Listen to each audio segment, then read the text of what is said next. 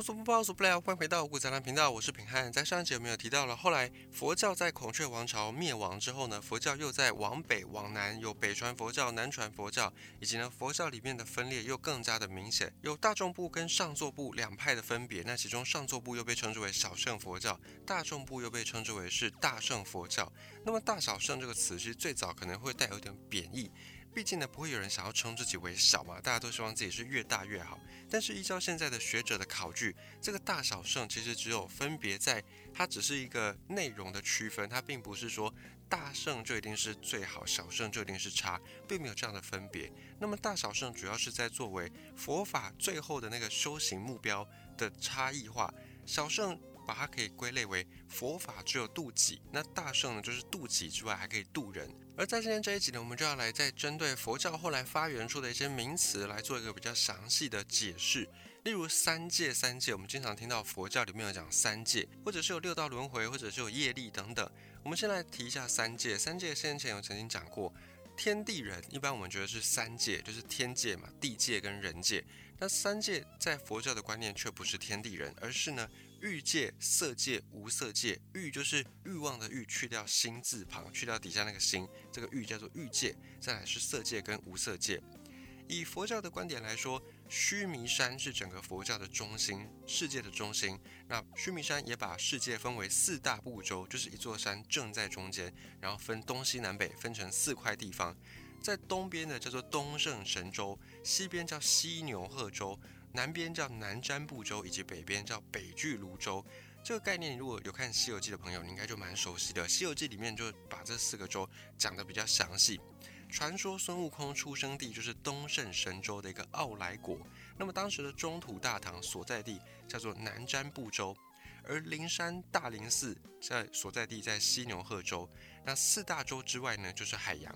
海洋在外面被山脉包围。这些山脉被叫做小铁围山，小铁围山还有山还有海，总共有九山八海。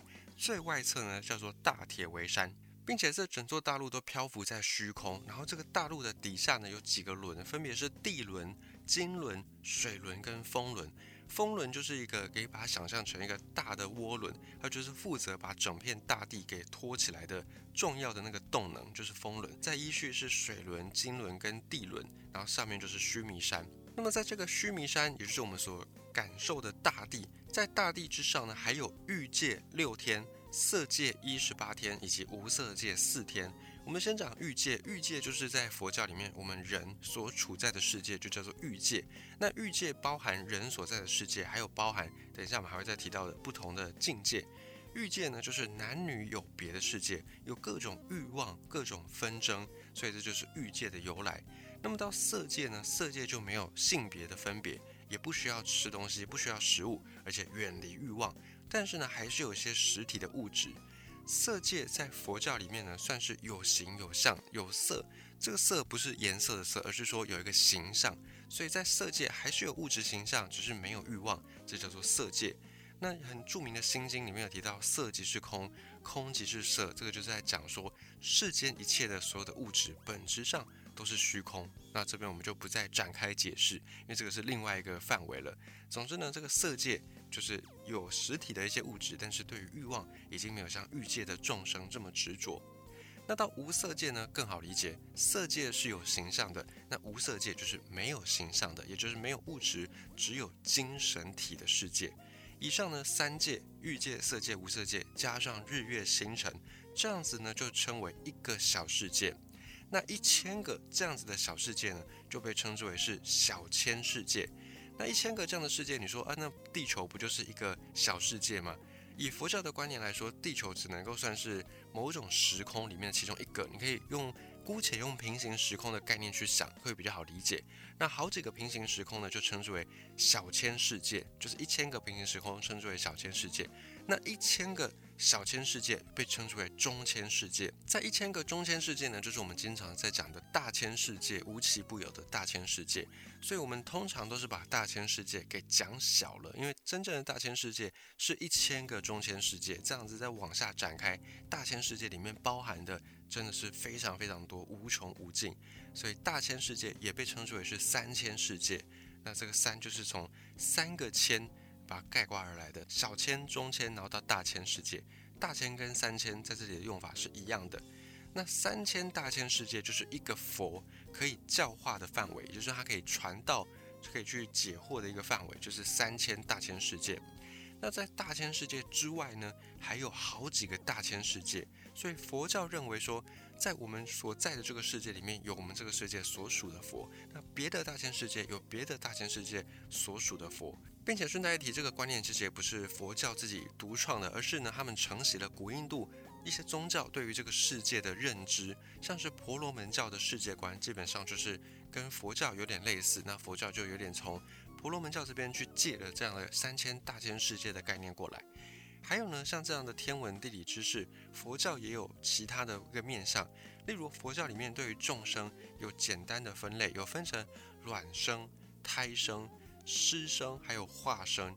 鸟类是卵生。动物一般的动物是胎生，那虫呢是尸生，就是尸体的尸，好像是从尸体这样幻化出来一样。因为虫有茧嘛，有的虫会有蛹或者是茧，那从这个茧或蛹出来的虫呢，以前古人观察到，觉得好像是从尸体里面再冒出来的，或者有些虫它可能寄生在别的虫当中，所以这样虫呢叫做尸生，尸体的尸。还有天界，天界众生像神仙啦、佛啦等等是化身。这就是在佛教里面对于一些生物学比较基本的粗浅的分类。而在三千大千世界当中，众生都会反复的生，反复的死，这个过程被称之为轮回。一开始只有五道轮回，就是地狱道、恶鬼道、畜生道、人道跟天道。人道很好理解，就是我们所在的人世。那天道呢，就是人以上的这些天人，就是寿命比人更长的这些天人，被称之为天道。但有一些佛教的部派后来又增了一条，叫做阿修罗道。有人认为说阿修罗他们的寿命跟天人其实相差不多，只是阿修罗他们性情比较暴虐，所以又在多了一条阿修罗道。因此后来就变成所谓的六道轮回。但是六道轮回在佛教印度这边的佛教本身并没有很流行，反而是在中国在日本比较主张这种六道轮回的说法。那在六道当中，人道跟天道算是相对的善道。而地狱道跟恶鬼道是恶道，那畜生道就是轮回变成动物变成畜生。那么阿修罗道是什么呢？阿修罗本来是一种怪物，据说男的阿修罗非常丑，那女的非常漂亮。阿修罗本性是善良的，甚至经常怀着憎恶之心，而且易怒好斗，不算是真正的善，但是也不算是完全的恶，是一种非神非人非鬼的存在。在《西游记》里面有多次提到阿修罗道。并且佛教所说的生死，不是我们单纯意义理解上医学上的死亡而已，而是说你在轮回到某个道，成为那个道的众生，叫做生；那你离开某个道，离开了那个道之后的轮回，叫做死，是这样子。佛教的生死观是长这样子的，而决定轮回到哪一道呢，就要靠你的业力决定。那么业力是什么呢？业力通常的解释就是指行为，或者是你讲的话，或者你的思想各方面的这些动作表现出来的。后续的影响的力量被称之为业力，那这个业力感觉上有点抽象。举例来说，假设你今天犯了一个杀人罪，犯了一个杀人的这个杀业，那你就会有这样相对应的业力跟随着你。即便你今天是一个非常厉害的智慧犯罪，你把这个所有的证据都消灭得一干二净，而且你没有被法网给找到，但是即便如此，这个业力还是会跟着你，你都要。总有一天为你这个业力来负责，所以这个业力呢就会跟着你轮回转世，那去到哪一道就是按照你的业力来做决定。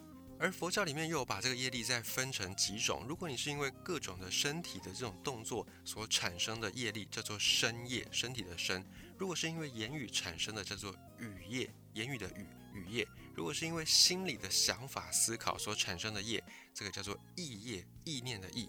而佛教观念当中认为，业力既然是由自己来创造出来的，所以也理当是可以由自己来去化解的。所以佛教里面其实并不是宿命论，并不是说啊你生来就是如此，然后你终其一生，你的命运都已经是被决定好的。佛教并不是像这样的一个观念，佛教讲求的比较偏向是个人有自由意志。就今天你既然能够造业，当然你也可以去消业，你可以透过修行的方式来让自己的业力减少。进一步呢，达到就近涅槃，超脱轮回，不入三界当中。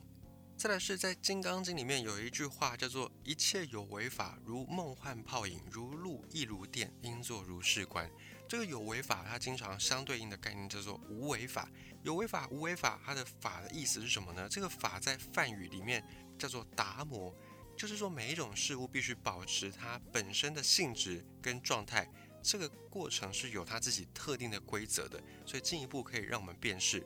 例如，红色之所以是红色，蓝色之所以是蓝色，树之所以是树，一切的这个事物，它们之所以能够维持这个状态，被我们所辨识、所认知，背后呢，都是有它自己特定的一套规则。所以这些规则就叫做法。那佛教里面认为世界万物就是由这些法所组成的。佛教并不觉得世界上有一个创世神，这跟基督教教义是完全不同的一个想法。那佛教也说到，有为法跟无为法搭建起来，就是我们所认知到的世界。那么什么是有为法，什么是无为法呢？就像是真实的存在跟世俗的存在一样。举例来说，今天假设有一个玻璃瓶破掉了，瓶子本身就不存在了，所以瓶子它就是一种有为法，它是在各个因缘际会之下所组合而成的，被我们所识别到的一个形体。瓶子本身叫做有为法。但是瓶子如果它是一个绿色的瓶子，瓶子虽然本身破掉了，但是绿色没有因此消失。如果你再把这个瓶子碎片无限的去划分，这个绿色也不会消失，绿色也不会因此消灭掉。所以绿色就相当于是无为法，也就是它是一种常驻的，它不会因为因缘际会而产生而消灭，它是一直都在那里的。这样的法叫做无为法。但我们只是很粗浅的用。瓶子跟绿色的瓶子来做一个简单的举例，而在佛教所传的这些体系当中，大部分的法都是有为法，无为法其实并不多，而且无为法的概念都相去不远，因为本质上都是一样的，就是不会因为这些因缘而有或无，它一直都在那里，叫做无为法。那么，如果能够稍微了解有为法跟无为法的概念，你再回去看《金刚经》著名的这一句“一切有为法，如露亦如电，应作如是观”，意思呢，就是在告诉我们说，一切的这些因缘际会而生成的世间万物，其实都像是梦，都像是幻觉，都像是泡沫，都像是影子一样，变化无常，又像是露水，又像是闪电，稍纵即逝。所以，我们无时无刻要把这样的一个规则常驻于心，就是一切世间你所看到的分离，或者是爱情，或者是人间的聚散离合、阴晴圆缺的月亮，通通都是有为法，通通都是因为满足了某些因缘际会，所以才有这样的一个条件。我们不用对此太过执着，主要就是要勉励我们放下执着心，不要因为世间万物它们表面的形象而被世间万物给束缚。这是佛教里面很重要的一个观念。如果没有办法接受这样的观念，那么你在理解佛教的一些学说或者理解佛教的一些概念上的时候，就会觉得挚爱难行。因为所有的佛教的概念基本上都是围绕着缘起性空、缘起缘灭。就今天有缘分了，因缘具足了，所以有些事情发生了。那当这个因缘没有了，那这个事情自然就没有了，就消失掉了。人是如此，事情是如此。世间万物也是如此，所以讲到这里，你就会发现，佛教作为一种学说，它最重要的目的，也是它最根本的目的，其实就是要消解人的烦恼。其实探讨就是人的心里面怎么会有这么多的烦思，怎么会有这么多的杂绪，怎么样去清空这些杂绪，怎么样让自己可以活得轻松自在。佛教或者说佛学在讲的，其实就是这个背后的道理。那么以上这些呢，就是今天分享的比较如何透过佛教的这些法门，如何透过佛教所讲的这些有为法，透过各种不同法门来让自己达到涅槃，来让自己能够超脱三界，不会被困在欲界，不会被困在色界，也不会被困在无色界，可以超脱三界，不再有烦恼生，不再入轮回，能够自由自在。佛教一开始发展的是小圣，那小圣追求的就是这样子的境界。下一集五谷杂粮继续分享大乘佛教的发展。